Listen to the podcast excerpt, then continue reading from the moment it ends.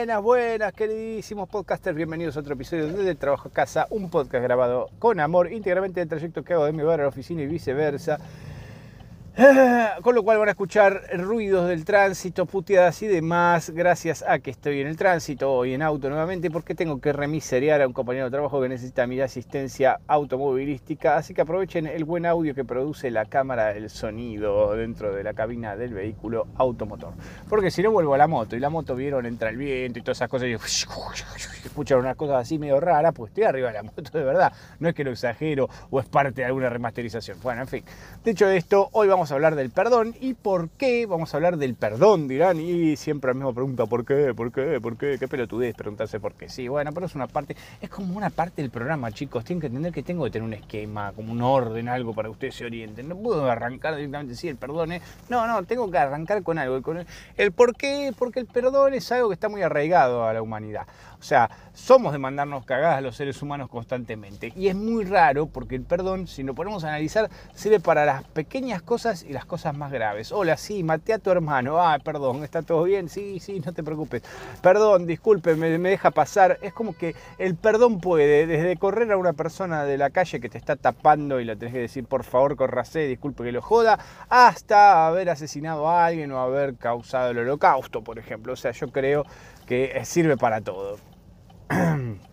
Bueno, la cuestión es que ya desde la época de la cristiandad, el perdón se promueve como la solución definitiva a todos nuestros pecados. O sea, nos podemos mandar la cagada más grande del universo, podemos ser tanos y hacer un chasquido y destruir la mitad de los seres vivos de todos los planetas del universo. Y aún así, si nos arrepintiéramos, según lo que eh, profesa el cristianismo, perdón, eh, podríamos pedir perdón, arrepentirnos y entonces, pero tiene que ser de corazón, eso sí, ¿eh? no puede ser un buen, un perdón de compromiso, no, no, tenemos que estar arrepentidos de lo que hicimos de verdad y entonces entraríamos al reino de los cielos, sí, nos recibiría San Pedro con un clericó o algo por el estilo, viste, porque por la sangre de Cristo, que sé yo, capaz que el vino va bien, el clérigo este, y podríamos allí disfrutar de las bondades del Edén o no, de la vida eterna, no sé, lo que nos espere del otro lado, cielo, X cosa. Eh, ahora, esto es absurdo, digamos, no tiene ninguna razón de ser, no podemos pensar que... Eh, pero qué pelotudo este tipo, quiere doblar a la izquierda, se mete muy mal por la calle, me quiere rebasar por la izquierda sobre la mano contraria, casi me la llevo puesta. Bueno, no importa, no importa, hoy no vamos a arrancar mal un lunes, vamos a estar felices porque la semana es corta y tenemos un feriado el viernes, así que todo está bien. Todo está bien, seguimos con el perdón. Ok.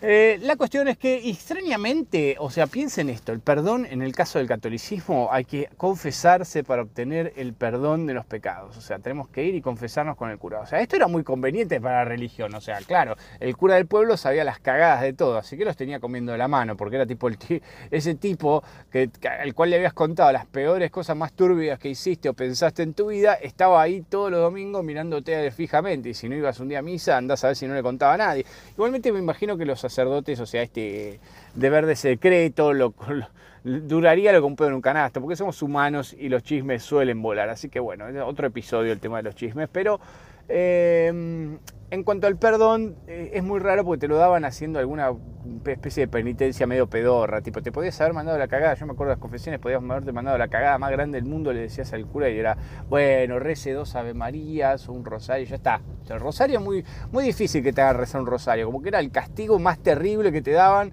un rosario. La vida, no sé, mira que he contado cagadas, ¿eh? cuando me confesaba en aquellas épocas que todavía iba a la escuela católica. Este He confesado cosas para mi edad bastante graves y sin embargo la máxima era, no sé, bueno, rezate una vez, dos Ave María y a la mierda.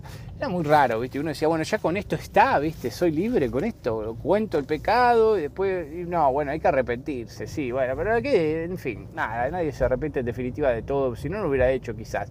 Es difícil, salvo que este, uno lo revea después con un poco más de sensatez y diga, bueno, la verdad que este, lo que hice no estuvo copado. ¿eh? Estuve, fui un hijo de puta, fue un, encagador. Maté la mitad de la humanidad del, universo. Bueno, tengo que pensarlo. O bueno, no sé, le arranqué la, Uh, no sé qué mierda, me acabo de llevar puesto un espejo de mierda. Genial, no importa. Y bueno, no rompí nada, solo se metió para dentro del espejo, pero lo voy a tener que acomodar porque no tengo visión ahora gracias a esto.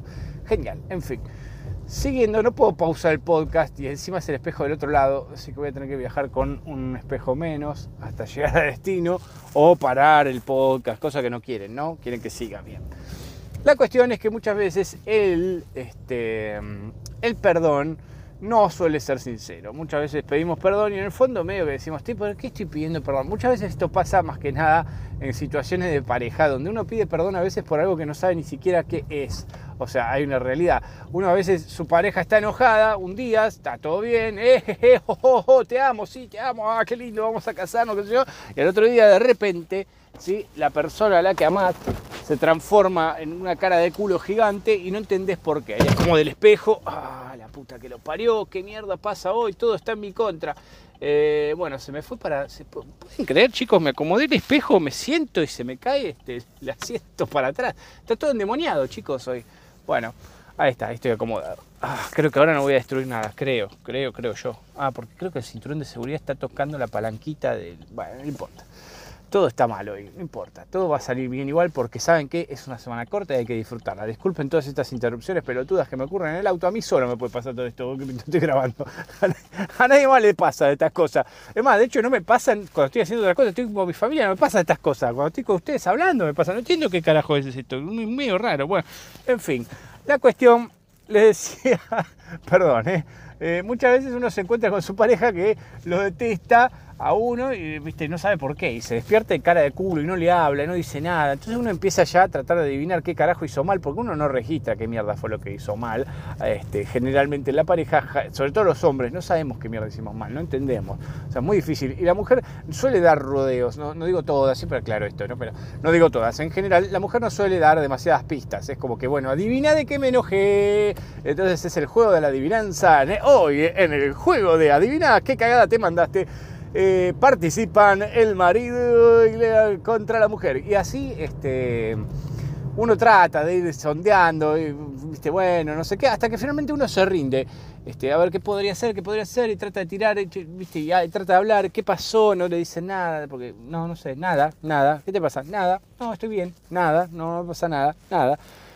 Y así este nada puede seguir indefinidamente este, hasta que uno empieza a adivinar o, bueno, se resigna a intentar pedir perdón por algo que no sabe ni siquiera qué es. Entonces, bueno, bueno, perdóname. ¿Y por qué te estás pidiendo perdón? No sé, pero por favor, perdóname y vuelve a sonreír, por el amor de Dios, porque con esa cara de culo y sin hablar es medio complicado que seamos una pareja, ¿sabes?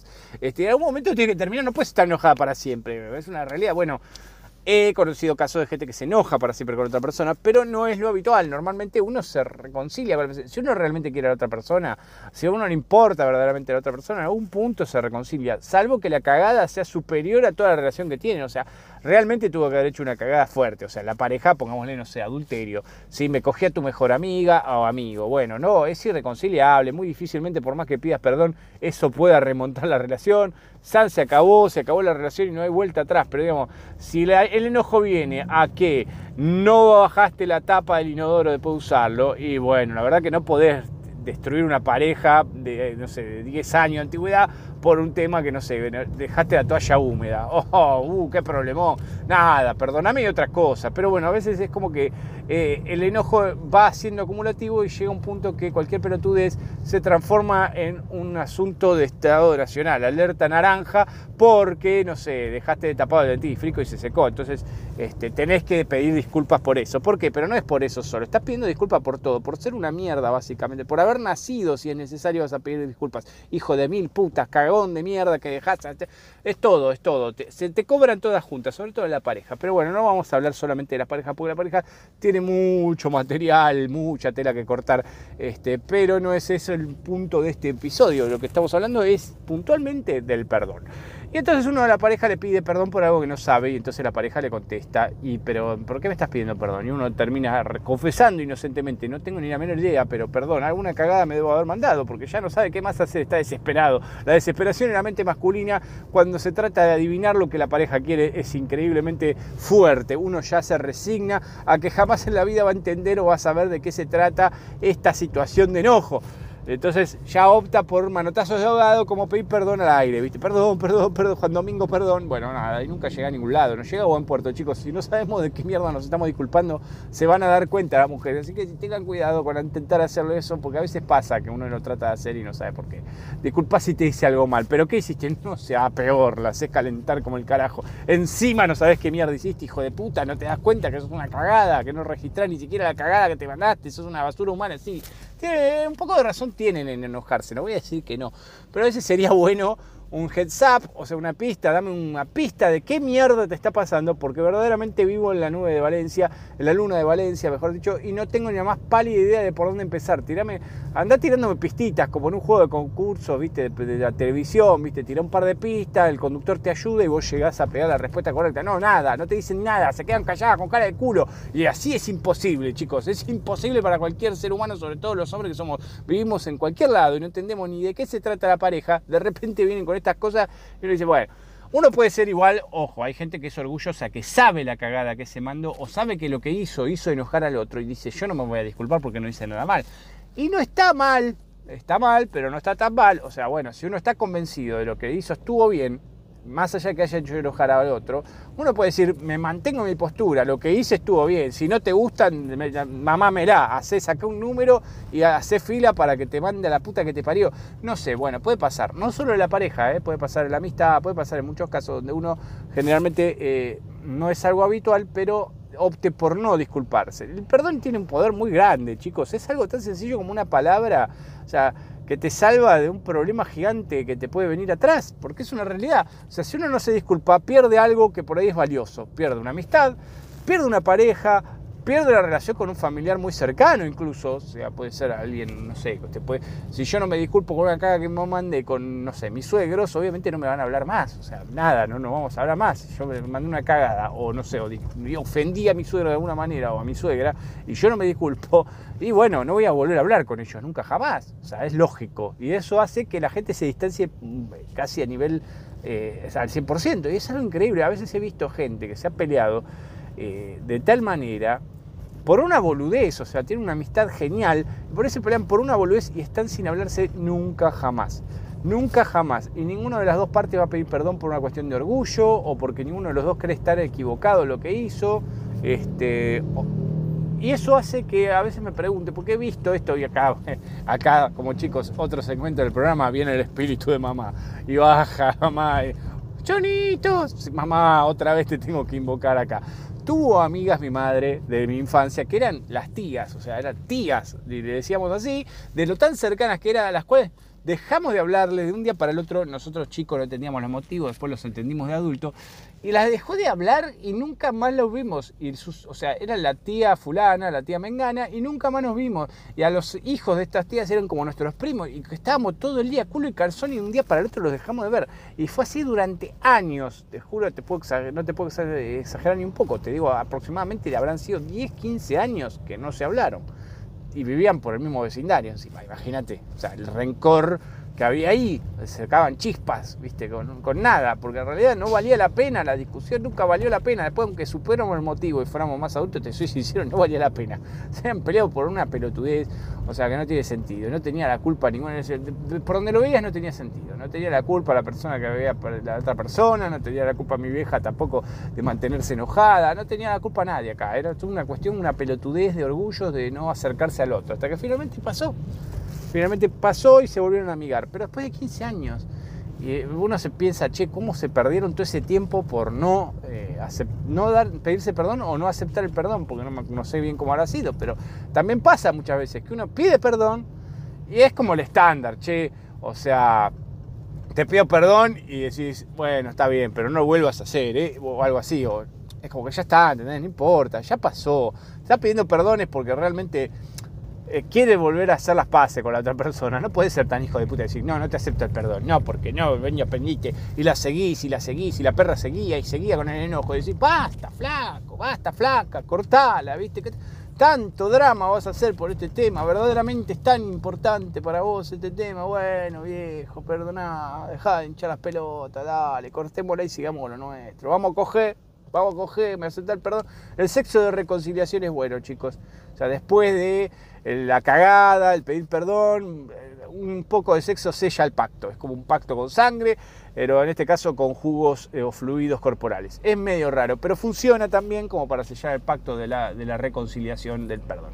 El perdón es muy poderoso, es una palabrita de mierda. Y muchas veces por más que sintamos tanto orgullo de no querer decirlo, les soy sincero, es negocio chicos, bájense del pony pidan perdón, no importa si creen tener la razón, la verdad no interesa, chicos, o sea, no interesa acá quién tiene razón o no, interesa preservar esa relación que tienen con esa persona. Déjense de joder, no sean orgullosos, no pierdan amistades de años ni parejas por una pelotudez, por temas triviales, boludo, como no sé, como me, se me, me criticó el asado, me dijo que estaba crudo, la puta, ¿qué, ¿qué importa? Bueno, nada, no quiso herir tus sentimientos de asador, la puta que te parió, cualquier cosa la gente lo, lo ofende. Hoy en día más esta cultura de mierda este, no acepta nada, son una generación de cristal, este, los pibes de ahora, entonces cada vez que alguien los ofende por las redes, ponerle a alguien dice algo ofensivo y es bloqueo, ya no existe más. Ahora la solución no es perdonar o, tratar de llegar a un consenso porque coexistís. Como no lo ves, porque está detrás de un monitor, de una pantalla, de lo que sea, no ves a otra persona y no la conoces, porque si bien interactúas y hablas,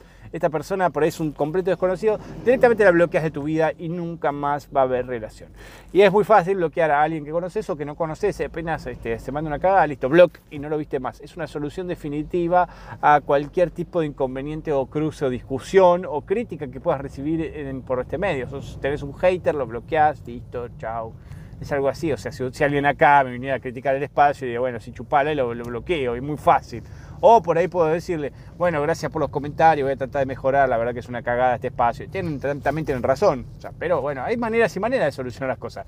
Antiguamente uno podía recibir críticas constructivas sin ofenderse, hoy en día no. La generación actual no acepta eso, es como que cualquier tipo de comentario que sea para mejorar resulta ser una reverenda agresión que no tiene solución, que está muy mal, que no te puede haber dicho así, que, o sea, si no son halagos no puedes decir nada, no puedes criticar, no puedes comentar, no nada.